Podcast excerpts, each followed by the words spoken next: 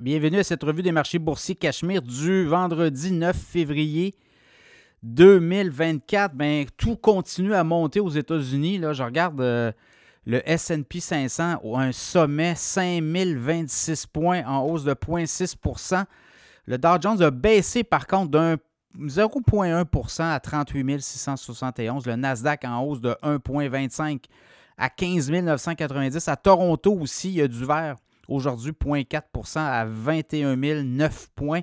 Le baril de pétrole monte de 30 cents à 76,52.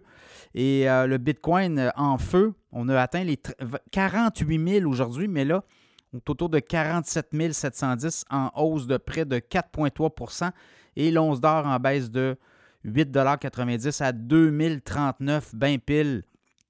Les nouvelles du jour, euh, ben c'est, euh, je pense, je pense, je pense que les nouvelles du jour, effectivement, c'est euh, peut-être la décision de, de, Belle BCE hein, qui avait quand même secoué tout le monde hier avec les, compressions de 4800 postes partout au pays. On se départit des postes de radio régionales.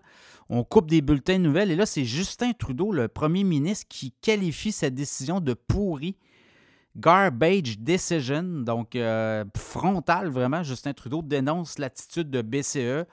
Et également, BCE avait critiqué beaucoup le CRTC, hein, qui est de juridiction fédérale. Alors, est-ce que semble avoir euh, qu'il y a quelque chose entre Justin Trudeau et la haute direction de BCE? Ça sera à suivre.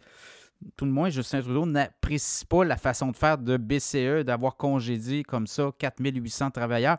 Donc, ça sera à suivre. Parmi les autres nouvelles, le taux d'emploi, le, taux de chômage euh, a baissé quelque peu au Québec, 4,5% en baisse de 0,2% Pas beaucoup de création d'emplois au Canada.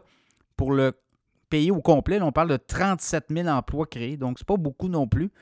Euh, taux de chômage à 5,7% donc, ça pourrait peut-être donner des munitions à la Banque du Canada. On va voir, euh, comme on dit.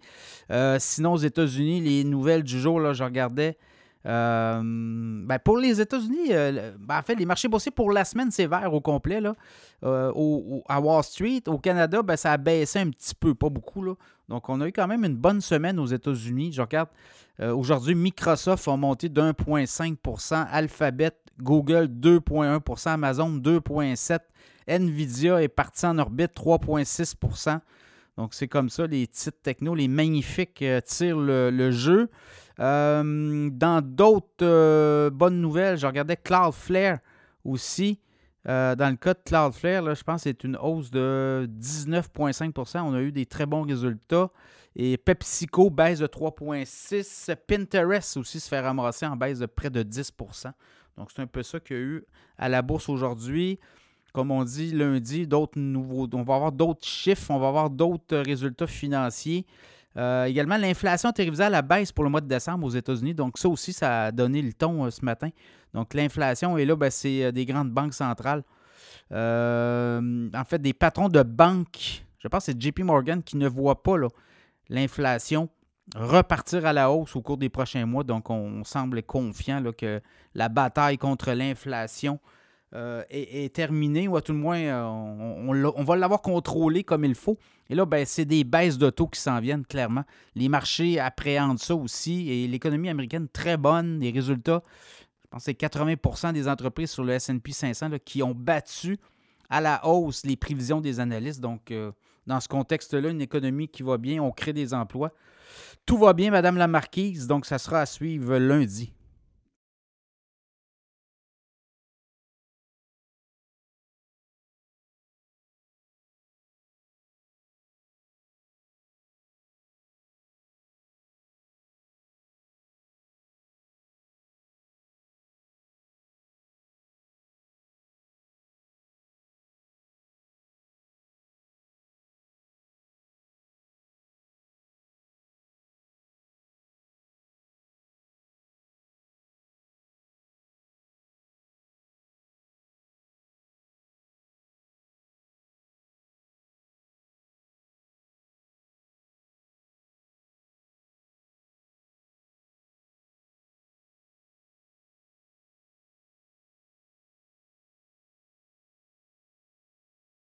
D'autant plus que je regarde un peu les analystes là, là-dessus. Euh, évidemment, c'est tout chaud, là, les nouvelles. Les, les, ratios pourraient repartir vers le haut, mais ce qu'on comprend, là, il y a des cibles à 57, 57, 58 dollars sur euh, BCE. Il y a même un analyste qui est autour des 62, 63 dollars. Donc, euh, évidemment, avec euh, ces compressions, donc on va libérer beaucoup de masse salariale dans les prochains trimestres.